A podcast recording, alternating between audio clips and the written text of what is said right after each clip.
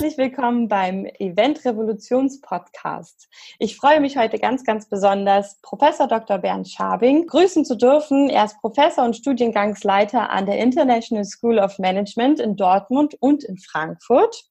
Und wir wollen heute über die Menschen in der Eventbranche reden und vor allem, wie sich diese entwickelt haben und warum sich vielleicht manche Dinge nun verändern, wie sie sich eben genau verändern sollen oder haben. Ich freue mich auf jeden Fall. Herzlich willkommen. Und Danke, auch willkommen. und erzähl gerne mal, wie man als Professor in der Eventbranche landet, beziehungsweise überhaupt ähm, dann auch Eventmanagement und Stadtmarketing und was auch immer alles eben lehrt. Ja, gerne. Also ich habe ähm, Kulturwissenschaften studiert und dann Kulturmanagement und bin dann erstmal ähm, im Veranstaltungsbereich äh, der Musikhochschule Hannover gewesen und hatte da natürlich schon meine ersten Eventkontakte, habe vorher auch schon immer so freiberuflich ein paar kleine Sachen im Studium gemacht ähm, und bin dann über das Stadtmarketing ähm, an die größeren Eventsachen gekommen, ähm, weil man ja im Städtemarketing auch viel so Tourismus-Events macht, äh, um dann eben die, die Gäste zu bespaßen oder die äh, Destination auch zu inszenieren, vom Stadtfest über äh, spezielle Events, ähm, die dann in den Städten stattfinden. Und ich war ja in Münster, in Lübeck und dann auch im Teutoburger Wald. Da war zum Beispiel dann 2000 Jahre Varusschlacht, da war dann ein großes Kulturprogramm drumherum. Mhm. Ähm, also da waren immer auch äh, spannende Anlässe, äh, um auch mit Events äh, durchzustarten. Ja, und dann hat es mich ja nach den ganzen Jobs, nach 10, 15 Jahren Stadtmarketing, hat es mich dann an die Uni verschlagen und da habe ich dann aber auch gedacht, ähm, Tourismus und Event ist das, was du kannst, was du auch jetzt ge gemacht hast ähm, und das hat entsprechend auch an der ISM funktioniert. Ja, das stimmt. und wie würdest du denn sagen, wie sich das äh, entwickelt hat jetzt so in den letzten 10, 15 Jahren? Also ähm, ich stehe ja so ein bisschen für Arbeitszeiten, Arbeitsbedingungen. Was kann mhm. sich verändern? Können wir uns nicht eigentlich auch sehr mehr selbst organisieren? Ähm, wie siehst du das? Hat sich da etwas verändert in den letzten Jahren? Hat sich vielleicht auch die, haben sich die Generationen verändert? Ähm, und wie wirkt sich das so ein bisschen aus, aus, aus deiner Sicht? Mhm. Also das eine ist ja, was in der Realität passiert und das andere ist, was wir ja viel verfolgen, auch was in der Diskussion zum Beispiel der Eventverbände passiert. Und es gibt ja schon seit so fünf, acht Jahren äh, viel Diskussion in den Eventverbänden, die aus der Branche kommen. Äh, also diese Diskussion um dieses ganze Thema War for Talents. Also wie kriegen wir denn tollen Nachwuchs und wir brauchen gute Leute, aber die sollen eben gerne viel arbeiten und wenig Geld verdienen wollen. Ähm, und das haben wir 2015 mal mit dem German Convention Bureau zusammen auch untersucht und haben Absolventen gefragt, was stellt ihr euch denn eigentlich in der Eventbranche vor? Ähm, und interessant ist, ähm, die, die schon erste Erfahrungen vorher gesammelt haben vor ihrem Examen, die haben einen deutlich, wie soll ich sagen, realistischeren oder auch so unnaiven Blick äh, auf die mhm. Branche, wollen da aber trotzdem drin arbeiten, aber haben dann sehr spezielle Vorstellungen, was sie machen wollen und was nicht. Mhm. Und ähm, das ist eigentlich so eine Entwicklung der letzten fünf bis acht Jahre, die jetzt dazu geführt hat, ähm, dass die ähm, Unternehmen auch ganz aktiv in die Akquise gehen und sich eben auch mittlerweile auf die Absolventen und deren Wünsche einlassen. Das war ja früher nicht so. Also wir hatten vor ein paar Jahren zum Beispiel gab es ähm, äh, im Rahmen der MaxCon äh, in Berlin dann so, so, so eine Roundtable-Diskussion zum Thema Generation Y und da ging es richtig hoch her, weil es immer um die Frage ging, ähm, diese jungen verwöhnten Gören, ne, die wollen nicht mehr arbeiten und wollen äh, fette Kohle und äh, Freizeit und so, ne?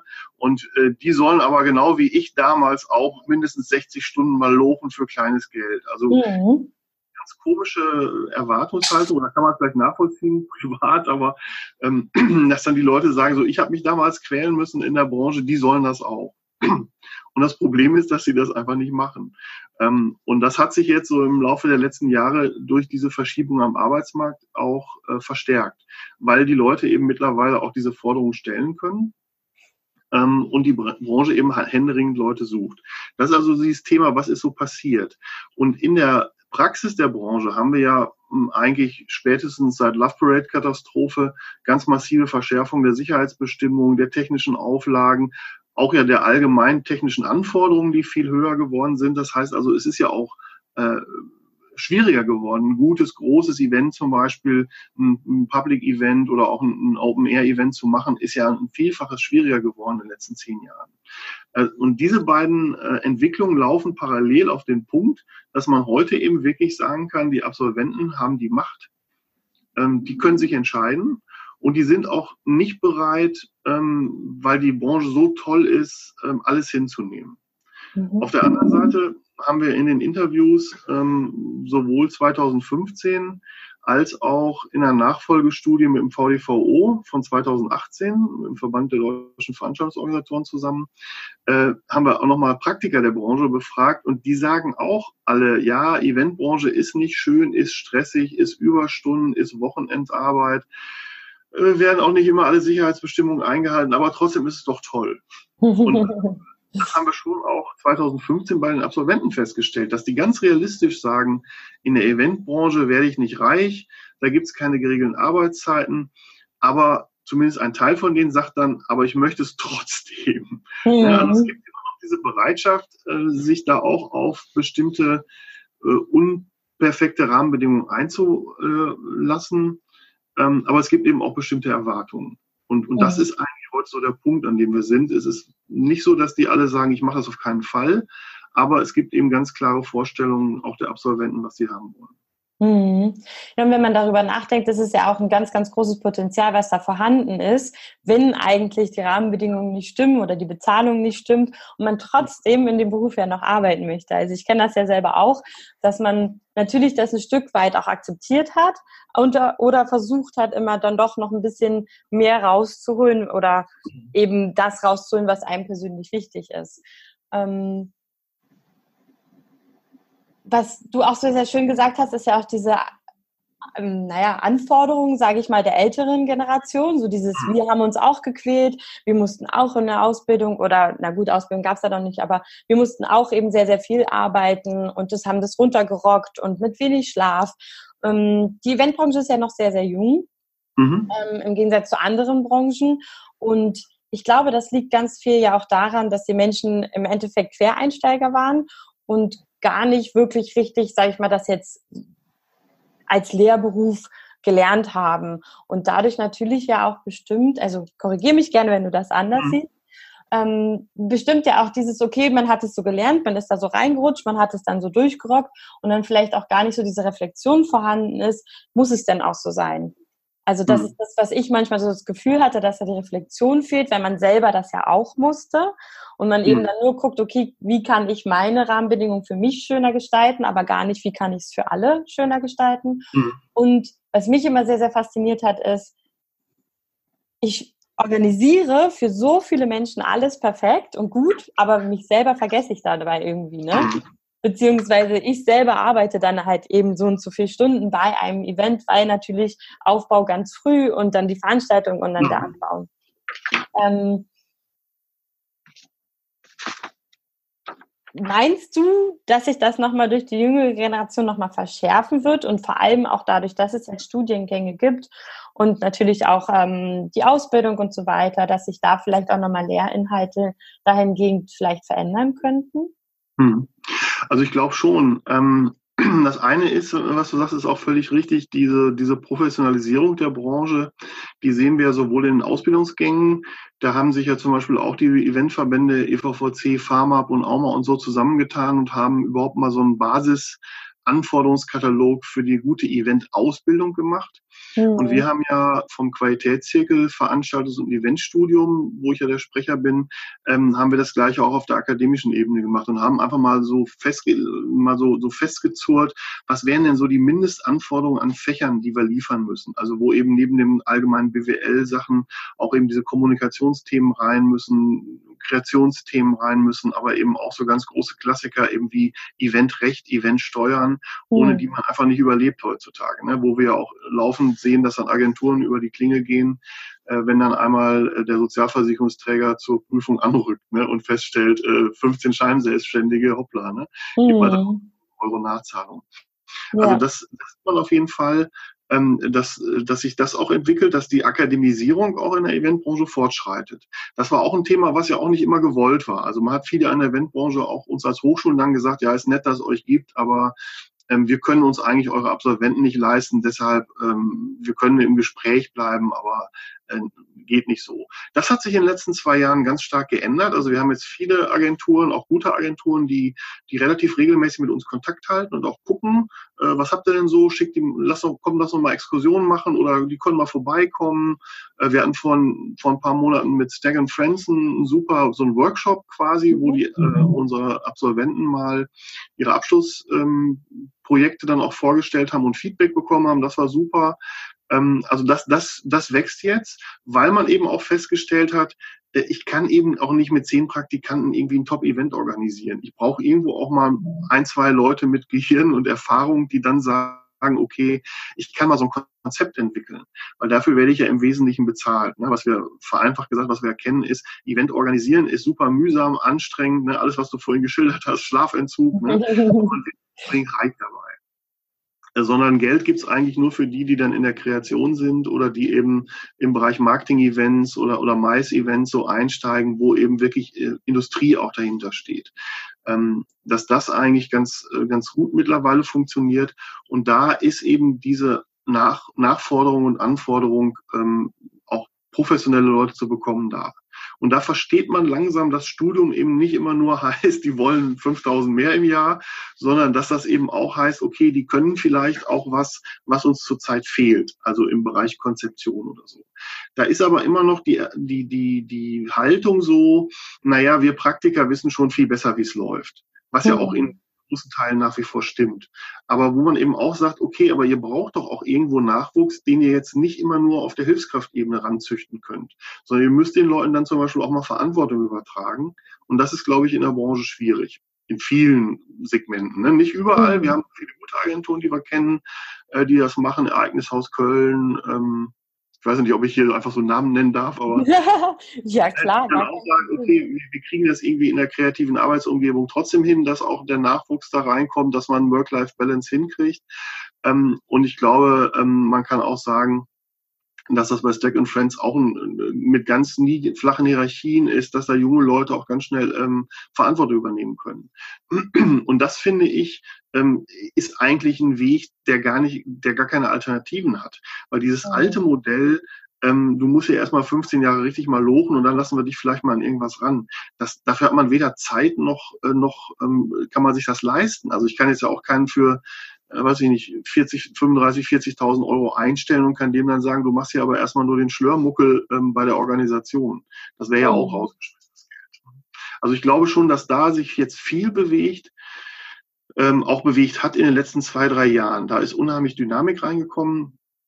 Ähm, es ist nach wie vor nicht so, dass bei uns die Agenturen Schlange stehen, das würde ich jetzt auch nicht sagen, aber wir merken eben schon zum Beispiel über die Zusammenarbeit mit den Verbänden, über den Zusammenarbeit mit einzelnen Agenturen, dass da auch wirklich ein echtes Interesse ist, ähm, bei den Absolventen auch zu gucken, wer, wer kann für mich passen, wie finden wir auch so einen Übergang, wie finden wir ein Schnupperangebot, ein Trainee-Jahr oder sowas, ähm, ein bezahltes Praktikum all die Sachen sind plötzlich möglich, die vor vier, fünf Jahren noch extrem ungewöhnlich waren. Mhm. Da gehören auch technische Rahmenbedingungen dazu, wie jetzt ähm, Mindestlohn ne, mit dem Thema Pflichtpraktikum, dass ja. man eben die Leute einfach ein halbes Jahr mal so ausbeuten kann. Ähm, aber es ist eben auch die mittlerweile die Erfahrung da, ähm, wenn ich die nicht kriege, hauen die einfach ab also es ist ja nicht so, dass die jetzt alle sagen, ich lasse mich fünf Jahre lang als Praktikant ausbeuten, sondern die gehen dann eben in andere Branchen, weil die sagen, warum, ich muss mir doch keine Sieben-Tage-Woche antun, ich muss doch nicht äh, äh krasse Arbeitszeiten und diese Erwartung äh, die ganze Zeit äh, hinnehmen, äh, dass ich 50, 60 Stunden mache für einen Preis von 35. Also das mhm. heißt, ähm, diese, dieser unbedingte Wille, in die Branche zu gehen zu jedem Preis, der ist eben schon deutlich geringer. Die Leute gibt's noch, aber die werden weniger. Das zeigt sich ganz deutlich. Und was wir beim VDVO in der Studie gesehen haben, da haben wir ja wirklich Leute aus der Eventbranche befragt, die schon lange tätig sind, äh, so im Durchschnitt 10, 15 Jahre, also richtig erfahrene Praktiker. Ähm, wo man einerseits sieht, ähm, weil es aber eben auch aus dem Mais-Segment kommt, die verdienen relativ gut, relativ gut ne, für die Eventbranche. Mhm. Ähm, aber da gibt es eben auch äh, ganz viele dieser Aussagen, äh, die Arbeitsbedingungen sind nicht so toll, die Bezahlung ist nicht so toll, aber ich arbeite einfach super gerne in der Eventbranche. Also wo man diese Hingabe noch sieht, die dann dazu führt, äh, dass die Leute sagen, okay, dafür nehme ich das hin.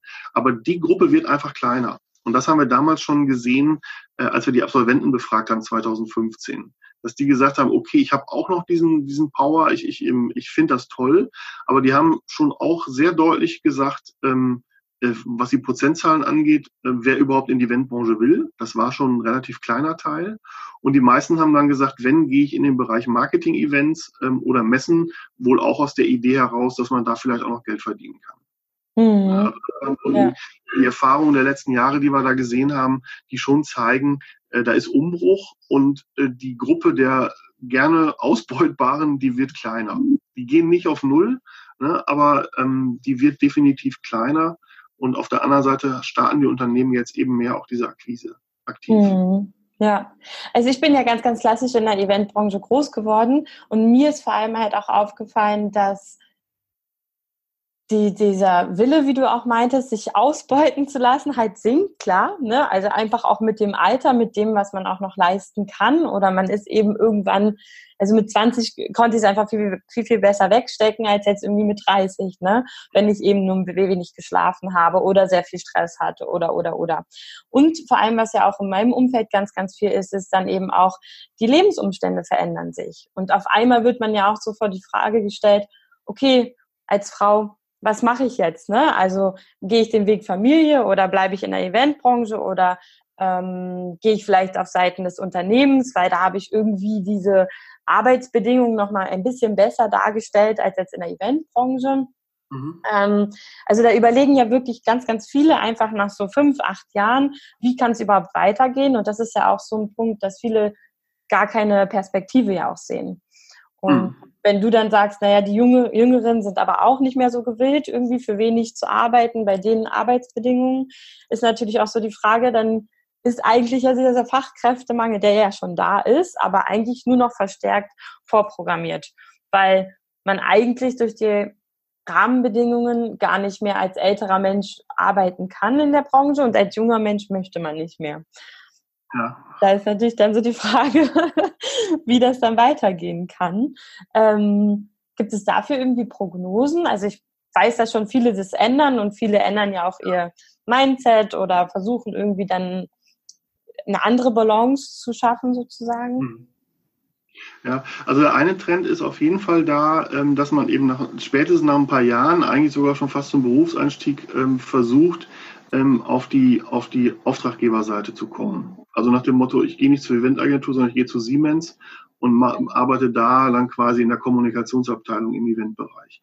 Das haben wir an der ESM viel, bei unseren Absolventen, weil wir ja relativ stark so aus der BWL kommen, aus der Industrie BWL, dass die auch sehr stark diesen Weg gehen und eben wirklich viele Absolventen sagen, okay, ich gehe zum ganz normalen Mittelständler, gehe da in die Marketing- und Kommunikationsabteilung und übernehme dann das, das, das Messegeschäft, das Marketing-Event-Geschäft, ähm, das Vertriebsgeschäft, wo es um, um Live-Events geht. Mhm. Ähm, was übrigens auch ganz gut funktioniert. Ähm, dann haben wir das eben auch gesehen, wie gerade schon gesagt, beim VDVO in der Studie, wo wir ja im Wesentlichen Meistbranche befragt haben, wo auch viele Bayer waren, also die, die typischerweise Events einkaufen, ähm, die dann eben auch sagen, zum Beispiel, da kommen die hohen Gehälter her. Ne? Also weil da zahlt die Industrie, zahlt gut. Nur die Eventagenturen zahlen nicht gut.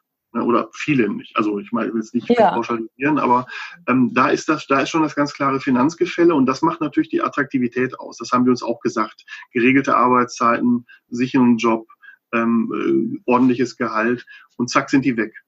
Und die Agenturen bestätigen uns das auch, dass sie sagen, auf der einen Seite fällt es uns immer schwerer, an die Leute ranzukommen. Und auf der anderen Seite munitioniert sich quasi die, nicht die Gegenseite, aber die Partnerseite auf. Ne? Das heißt, ich spreche jetzt mit, mit Mittelständler, äh, mit der Kommunikationsabteilung oder mit dem Marketingleiter und spreche über Marketing-Events und der sagt plötzlich, du, ich war auch fünf Jahre in der Branche, ich weiß schon, worüber wir hier reden.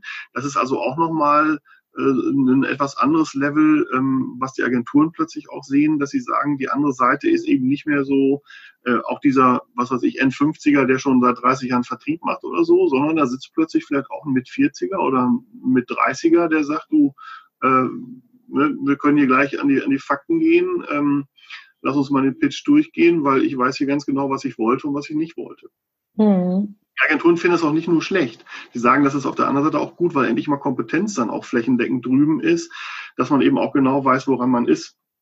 Dass man eben auch eine Ausschreibung kriegt, mit der man was anfangen kann oder wo man, wo wirklich alle Fragen dann gelöst sind und wo man auch weiß, das bleibt jetzt so und wird nicht in zwei Wochen wieder alles umgeworfen, wenn wieder CEO-Meeting war oder so. Also das sind, glaube ich, schon ähm, positive Aspekte. Aber du hast schon völlig recht, für die Agenturen wird es ein bisschen, wird es ein Stückchen schwieriger und ist es auch nach wie vor, an gute Leute ranzukommen ähm, und eben ja, das andere ist, was auch die VDVO-Studie ergeben hat, die Gretchenfrage ist am Ende, wo kommt die Kohle her?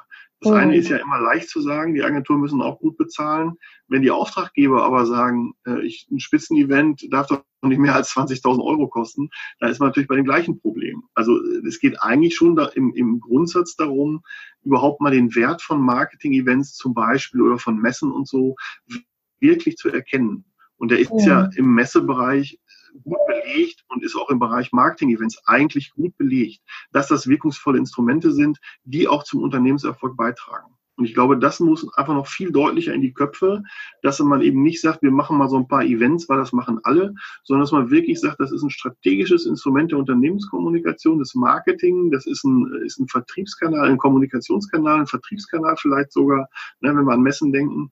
Ähm, und so muss ich den betrachten und so muss ich den aber auch wertschätzen. Und ich glaube, das ist ein Thema, was, was noch sehr in den Kinderschuhen steckt. Also wo auch viel Bewegung reingekommen ist, aber da muss bestimmt auch noch einiges kommen.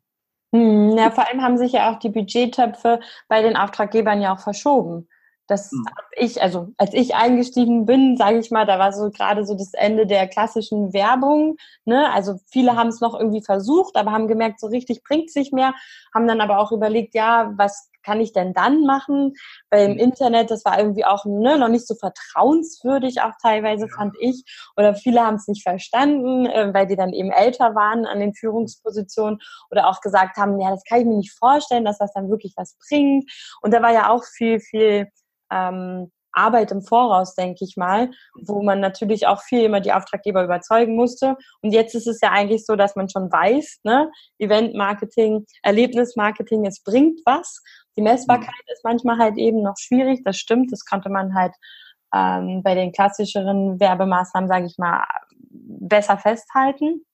Ähm, aber ich sehe das genauso, dass man dann eben sagt, okay, die Töpfe haben sich verschoben und somit ja auch ähm, das Marketing und damit ja aber eben auch die Kompetenzen. Und mhm. man, auch die Eventbranche, also auch wir Eventmanager und so weiter und äh, auch äh, die Unis und so weiter, die haben ja wirklich auch in den letzten Jahren viel an sich selber gearbeitet, um eben zu einer äh, Wollmilch eierlegenden, wie heißt eierlegenden Wollmilch? Ja. Genau, zu werden. Ne? Also es war ja immer mehr, was man eigentlich wissen und können musste. Am Anfang war es eben nur, okay, wie organisiere ich ein Event? Dann kommt eben, wie du auch gesagt hast, viel die Konzeption dazu, dann viel jetzt auch die Nachbereitung, dann eben noch die, die ganzen Trends wie Nachhaltigkeit. Ähm, und was auch immer noch, also Digitalisierung, ne, soziale Medien und so weiter und so fort. Und es wurde ja immer mehr. Und irgendwie sind aber, ja, diese Töpfe dann doch irgendwie gleich geblieben für ein Event, obwohl man ja viel, viel mehr manchmal auch mitgeleistet hat. Hm. Das stimmt. Das, sehe ich, das sehe ich auch so, dass sich das definitiv nach, viel Luft nach oben ist und sich noch viel verändern darf.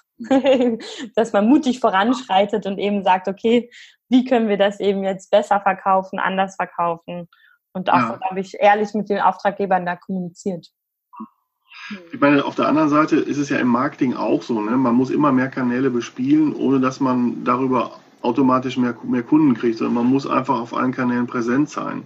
Ähm, da kennen wir das ja eigentlich auch schon. Aber gerade so ein Thema, was du ansprachst, wie 360-Grad-Events, die sind natürlich nochmal ein ganz, andere, ganz anderes Level äh, der Herausforderung, auch der Kommunikationsleistung, ne? auch die, die, sag mal, die, die ähm, die vielen Kanäle zu steuern, aber eben auch diese Dialogfunktion einzurichten. Das ist ja das, was uns eigentlich gerade im, im, in, in der Live-Kommunikation interessiert. Und das ist durchaus herausfordernd.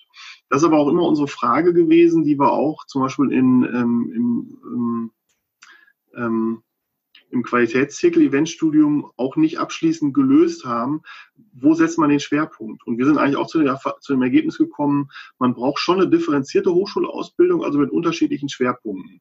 Zum Beispiel mhm. haben wir mhm. damals gesagt, es gibt das ganz klassische BWL-Event-Curriculum. Da geht es wirklich darum, das Event als im Kommunikationsinstrument zu beherrschen, natürlich auch die, die Kreation zu beherrschen, äh, Recht, Steuern, Management, ne, Organisationsprozess, äh, ne, Projektstrukturplan und so, tralala, alles, dass das funktioniert. Gleichzeitig haben wir aber auch gesagt, man kann aber auch den anderen Weg gehen und man kommt aus der Kommunikationswissenschaft und sagt, ich begreife erstmal das Event als Kommunikationsinstrument und ich gehe nicht gleich auf diese ganzen BWL-Themen, sondern ich bleibe erstmal in dieser Ebene, ähm, was passiert hier eigentlich? Ich will irgendwelche Botschaften transportieren, wie kommen die richtig rüber? Wer ist der Adressat? Wie, wie kann ich den packen? Ähm, also schon auch nachher mit dieser, mit dieser Zielsetzung, äh, eine, eine, Consumer äh, Profiling zu kriegen, aber eben erstmal über diesen Kommunikationsprozess zu kommen und nicht sofort in die BWL, in die Eventtechnik abzutauchen. Und ähm, das haben wir so ja eben auch dann wirklich parallel ähm, aufgestellt, dass man gesagt hat, beides hat seinen Sinn. Was wir jetzt auch erleben, ist zum Beispiel noch ein dritter Weg, den wir damals auch mit formuliert haben, nämlich zu sagen, es geht ja auch um Content das erleben wir ganz viel bei den spezialisierten Agenturen, dass die dann eben sagen, so, entweder kann ich Automobil oder nicht, mhm. dann mache ich Automobil und habe da Erfahrung ähm, und, und dann kann ich aber auch den Kunden gut beraten, weil ich die Branche kenne. Also wir immer mehr auch feststellen, es geht nicht nur um tolle Events kreieren, sondern ich muss auch verstehen, was den Kunden umtreibt. Also ich muss eigentlich auch ein guter Analytiker, ein guter Betriebswirt sein, um dann zu verstehen, wo kann ich das Event andocken oder wie kann das funktionieren? Was machen die Wettbewerber auch gerade von dem? Also, ne, wo, wo, wo kann äh, der komparative Konkurrenzvorteil denn auch im Event liegen? Mhm. Und ähm, das kommt nochmal on top, wo ich auch finde, da kommt die Akademisierung nochmal durch. Weil eine gute Analyse, sag mal, auf der Ausbildungsebene äh, sich anzueignen, eine gute Analysekompetenz, das halte ich schon für schwierig. Das kann man hinkriegen, aber das ist, glaube ich, schon, schon äh, ziemlich herausfordernd und auch eher selten. Ähm, ja. Da liegt dann aber, glaube ich, auch ein super Knackpunkt. Und da kam zum Beispiel für uns rein, dass dieses Thema Tourismus ähm, auch durchaus ein interessantes Tool ist, weil die Agenturen immer stärker zum Beispiel auch feststellen, Mensch, wenn wir Marketing-Events machen oder wenn wir, was weiß ich, Schulungen machen für eine Firma auswärts, wir müssen immer irgendwie Hotelkontingente besorgen, wir müssen Flüge organisieren, wir müssen eigentlich Travel Management machen und ähm, das kann nicht jeder gute Eventmanager von selber. natürlich organisiert jeder Eventmanager alles, ne? Der organisiert ja. natürlich auch das. Aber wo man auch sagte, so, manchmal ist das auch eine gute Kompetenz, das haben wir bei, bei, bei ein paar Absolventen auch erlebt. Wir haben ja diesen Studiengang Tourismus und Eventmanagement zusammen mhm. und die kommen damit äh, auch immer mal ganz gut in diese Nische rein, weil dann eine Agentur auch sagt, Mensch, da haben wir jemanden mit touristischer Kompetenz, ist gut, weil wir sowas auch in der Agentur brauchen. Da kommt aber vielleicht auch einer rein, der sagt, ich war fünf Jahre in der Automobilwirtschaft, ich möchte jetzt ins Marketing-Event einsteigen und die sagen, Mensch, gut, du hast Branchenkenntnis, das ist gut für uns, weil wir in dieser Branche vielleicht noch ein bisschen dünn aufgestellt sind. Also mhm. das ist das, was ich so spannend finde, auch an der Eventbranche, diese Vielfalt ähm, der, der Inhalte und auch der Tools die ist ja unglaublich. Oder mit welchen Märkten, man kommt ja mit allen Märkten eigentlich in Kontakt. Ne? Wenn ich im Maisbereich irgendwo unterwegs bin, Messen oder so, bin ich ja überall. Im Marketing, bei den Marketing-Events machen ja auch sehr viele Unternehmen in sehr vielen verschiedenen Branchen. Bis hin zu Mitarbeiter, ähm, Motivation, ne, also nicht nur, nicht, nicht nur so Incentives, aber auch, was weiß ich, wenn Merger anstehen, dass man sagt, wie kriegen wir die, die Mitarbeiter dazu, auch dass sie sich als ein Team verstehen. Also es werden ja immer mehr Eventformate dann auch wirklich strategisch eingesetzt. Und deshalb bin ich eigentlich ganz, ganz hoffnungsvoll, dass, das, dass das mit der Eventbranche gut aufwärts geht. Aber es ist natürlich die laufende Herausforderung auch für die Studiengänge. Immer zu sagen, man muss also einmal auch so eine Vertiefung vielleicht anbieten und auf der anderen Seite muss man aber eben auch das richtige Paket schnüren. Und wir haben ja deutlich weniger Zeit als früher. Früher hatten wir Diplomstudiengänge ne, vor Bologna.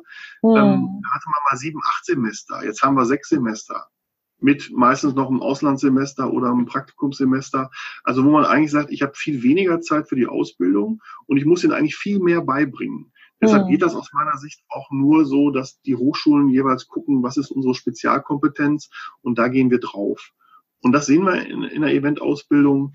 Wir haben Hochschulen, die eher so im Bereich Eventtechnik den Schwerpunkt setzen, andere setzen eher so den, im Bereich Messe äh, den Schwerpunkt und wir zum Beispiel machen das vor allen Dingen in diesem Thema Marketing-Events und, und arbeitsorientierte Veranstaltungen, also eben auch in diesem Mai-Segment, ne? dass mhm. wir eigentlich eher von der Industrie aus denken, ähm, was brauchen, was braucht jemand, der in der Industrie dann dieses Event-Thema spielen will. Mhm. Das, das funktioniert auch. Also die Leute finden ihren Markt ähm, auch im, in, also quasi auf dem Absolventenmarkt finden die ihren Platz auch. Und äh, das finde ich eigentlich auch ganz gut. Also es ist ja. ein Stückchen einfacher geworden, auch äh, in die Branche reinzukommen. Mhm. Ja, das ist auch das Spannende, was ich finde, dass so viel gerade in äh, Bewegung ist und eigentlich so viel auch Veränderung bedarf, äh, dass es auf jeden Fall spannend bleibt für die nächsten 50 Jahre und man sich, glaube ich, auch? Davon ist auszugehen, das glaube ich auch. Genau. Und man, glaube ich, noch gar nicht so richtig weiß, was da eigentlich noch alles auf einen zukommt, wahrscheinlich. Ähm, und für alle, die irgendwie neugierig sind, wissbegierig sind, ist die Eventbranche, glaube ich, einfach der perfekte Ort. Mhm. Und das zeigt wahrscheinlich eben auch nochmal das, warum man so leidenschaftlich mit dabei ist oder warum man auch bleibt, trotz äh, schwieriger Rahmenbedingungen, weil es eben einfach super interessant ist und er natürlich auch immer, immer wieder fordert, was ja auch eine Typfrage ist, so ein bisschen. Hm, was meinst du denn, vor welcher Herausforderung äh, steht die Eventbranche gerade und ihr als ähm, Universität? Hm. Also ich glaube, für die Branche ist das große Thema jetzt äh, wirklich die richtige Entscheidung zu treffen und vielleicht auch mal Geld in die Hand zu nehmen, obwohl sich es nicht sofort wieder einspielt. Also ich glaube, man muss in seinem Stuff gucken, was brauche ich an Kompetenzen und muss die auch einkaufen. Ähm, ich brauche ein gutes, immer stärker auch ein gutes Image, ein vertrauensvolles Image, damit die Unternehmen auch mich als Agentur nehmen. Das ist für den Agenturbereich, glaube ich, ganz wichtig. Ähm, so im Bereich arbeitsorientierte Veranstaltungen stellen wir eigentlich schon fest, dass die Professionalisierung da ist dass die Industrie das auch einfordert. Aber ich glaube, die haben die Herausforderung zu überlegen, gute Leistung kostet gutes Geld. Mhm. Ähm, dass es eben nicht immer nur ums Feilschen geht, sondern man sagt, okay, wenn ich ein gutes Produkt bekomme von einer verlässlichen Agentur mit guten Leuten, dann kostet das eben einen Betrag X und dafür habe ich aber eben am Ende auch eine Wertschöpfung. Und, und also was, was du auch vorhin sagtest, dass man eben auch langsam verstehen muss, Events kosten eben Geld, wenn die gut gemacht sein sollen und wenn die wirkungsvoll sein sollen. Und mhm. wir haben ja auch im Bereich der Wirkungsforschung, ähm, ähm, also äh, quasi des Event-Controllings, des strategischen Event-Controllings, ganz massive Fortschritte, auch viele Tools, die wir da zur Verfügung haben. Also man kann ja gucken, hat das Event auch seine wirtschaftlichen Ziele erreicht. Das ist heute ja machbar. Also das ist, glaube ich, ähm, ein großes Herausforderungsthema für die Branche. Und für uns ist eben wirklich diese, dieses, diese Frage immer wieder, ähm, was uns jetzt auch in der nächsten Reakkreditierung schon wieder umtreibt, welche Sachen brauchen wir? Also mhm. gehen wir in Eventtechnologie mal stärker rein oder gehen wir stärker in so einen Bereich Steuer und Recht mal rein, auch wenn das nicht sexy ist, aber weil man merkt, da ist irgendwie noch unheimlich viel Power. Ähm, Internationalisierung ist ein großes Thema. 360 Grad ist ein großes Thema. Also immer zu gucken, äh, ohne das ganze Curriculum über Bord zu werfen, weil ich muss ja auch die ganzen Basics, die ganzen Prinzipien auch transportieren, dann zu gucken, was, was sind die Bausteine, die die jetzt brauchen für die nächsten Jahre. Mhm. Da sind wir dran. Wie gesagt, gerade die ersten Wochen der Vorbereitung für die nächste Akkreditierung laufen schon und äh, mache ich gerade mit dem Kollegen Fürst. Und da haben wir zum Beispiel, hat er auch gesagt, wir brauchen so ein Modul, ähm, quasi Event Management 4.0, wo man genau mal auf diese Sachen eingeht. Ähm, ja. 360 Grad, ähm, Technologie in den Events, ähm, was passiert überhaupt im ganzen Techniksektor, was, was die Eventbranche mitzieht. Man muss sicherlich auch mal über das Thema ähm, Nachhaltigkeit sprechen, was ja schon seit langen Jahren in der Branche immer wieder gepusht wird, ne, Sustainable Events, aber wo man eben auch mal sagen muss, was ist da heiße Luft und was ist wirklich, was wird wirklich gemacht, weil da ja. gibt es auch Welten, die nicht ganz deckungsgleich sind. Ne? Ja. daher geht uns auch die, ähm, kommt bei uns auch keine Langeweile auf. das glaube ich, das glaube ich. Ähm, wir kommen jetzt schon fast zum Ende. Und ja. zwar habe ich immer zwei Fragen, die ich gerne jedem stellen möchte. Und das ist, äh, da du ja mit den jungen Menschen am meisten zu tun hast, würde ich es jetzt mal ein bisschen an, umformulieren. Was würdest du den Menschen, die schon seit 10, 15 Jahren in der Eventbranche arbeiten, aber mit den Rahmenbedingungen nicht zufrieden sind, mitgeben? Also was würdest du denen sagen, wie man vielleicht da auch äh, Veränderungen reinbringen könnte? Ich meine, es gibt den bösen Satz, ne? Love it, change it or leave it, aber das wäre ein bisschen brutal. Ähm, man kann aber auch den Weg der kleinen Schritte gehen. Das ist nur eben sehr mühsam. Ne? Mhm. Ähm, eine Sache, die ich immer wieder auch in der VDVO-Studie erlebt habe und die kommt dann, da kommt dann quasi das, was am Ende raus, was will ich mit auf den Weg geben, war, dass auch viele Leute sagen, ich bin überfordert, ähm, ich möchte eigentlich mal äh, Überstunden nehmen, aber ich will das Team nicht im Stich lassen. Mhm, dass ja. das eigentlich total toll ist, aber dass das auf der anderen Seite natürlich auch dazu führt, dass die Leute dann selber total am Ende sind. Mhm. Also dass man eben vielleicht auch mal sagt, also es kann ja nicht sein, dass immer das Team die Probleme der Führung lösen muss, sondern man muss dann ja als Team auch mal irgendwann sagen, so genug ist genug. Ähm, also was, was immer wieder wie in der Eventbranche feststellen, auf der einen Seite halten die gut zusammen, aber man mhm. ist eben nicht so in Richtung teamfähig in, in Richtung nach oben, um mal zu sagen, pass mal auf, wir haben da alle jetzt keinen Bock mehr drauf, dann fällt oft das Team auseinander. Und da würde ich einfach sagen, mehr auf sich selber achten und gleichzeitig Teamfähigkeit auch nutzen, um kampagnefähig im Haus zu werden. das finde ich super, das kann ich nur unterschreiben. Sehr gut. Und wie lautet dein persönliches Lieblingszitat? Ähm, also ich habe das mal, ich habe äh, ganz am Anfang im Studium, äh, während des Studiums habe ich im Semesterferien auf dem Bau gearbeitet. Und dann gab es immer mal so Situationen, die, mich zum Glück nicht direkt betroffen haben, aber die ich gesehen habe, wo dann, wo dann einer sagte, ja hier, das geht nicht. Und dann der Chef immer sagte, geht nicht, gibt's nicht, bis 16 Uhr müssen wir da durch sein. Ne? Also durch eine Wand oder so oder durch eine Beton und sowas. Und äh, das finde ich, ist, glaube ich, ein, einfach ein schönes Zitat, dieses geht nicht, gibt's nicht. Äh, und zwar nicht so als Visionärsgedöns, sondern wirklich, es geht um Lösungen. Ne? Es geht um Sachen, die nachher funktionieren. Ähm, und das kennen wir ja in der, in der Branche Tag und Nacht. Ne? Auf jedem Event wird ja mal spontan nochmal improvisiert. Ähm, aber das ist eigentlich mein, mein Lieblingszitat. Es muss am Ende laufen und geht nicht, gibt's nicht im Sinne von wichtig ist, was am Ende rauskommt. das, ja, das, das ist auf jeden das Fall. Das ist nicht sehr philosophisch, aber sehr pragmatisch. Definitiv. Und das ist, glaube ich, auch das, was am Ende ja auch zählt, vor allem in der Eventbranche. Am Ende ist eben alles pragmatisch, ne? auch wenn es nicht so funktioniert. Morgen aufgeht, muss alles fertig sein. Genau. Und wenn es nicht so funktioniert, wie es geplant war, dann machen wir es eben anders. Genau. genau. Ja, vielen, vielen Dank. Das ist ein sehr, sehr wundervoller Schlusssatz. Das hat mich sehr gefreut. Und äh, ich denke, dass äh, viele dann nochmal auf die einzelnen Studien bestimmt nochmal zugreifen werden oder gucken werden, was da irgendwie so drin steht, weil du das sehr, sehr schön hier jetzt auch nochmal erwähnt hast. Und ich glaube, dass manchmal einfach vielen auch noch gar nicht so bewusst ist, dass es dafür auch schon Studien gibt und man eben ja auch guckt, mhm. was hat sich verändert, wie hat sich verändert. Und mhm. ja, daher danke ich dir recht herzlich für deine Zeit und Gerne. schließe hiermit einfach jetzt ab. Wow, was für ein inspirierendes und super interessantes Interview. Falls es euch genauso gefallen hat wie mir, dann freue ich mich über eine Rezession bei iTunes, über euer Feedback bei Instagram oder Facebook und schreibt mir gerne, wie es euch gefallen hat, was euch so bewegt und welche Veränderung ihr euch für die Zukunft wünscht. Ich wünsche euch einen ganz wundervollen Tag, bin unfassbar dankbar für dieses wertvolle Interview mit Professor Dr. Bernd Schabing und ja, lasst es euch gut gehen. Eure Sarah Pamina Bartsch.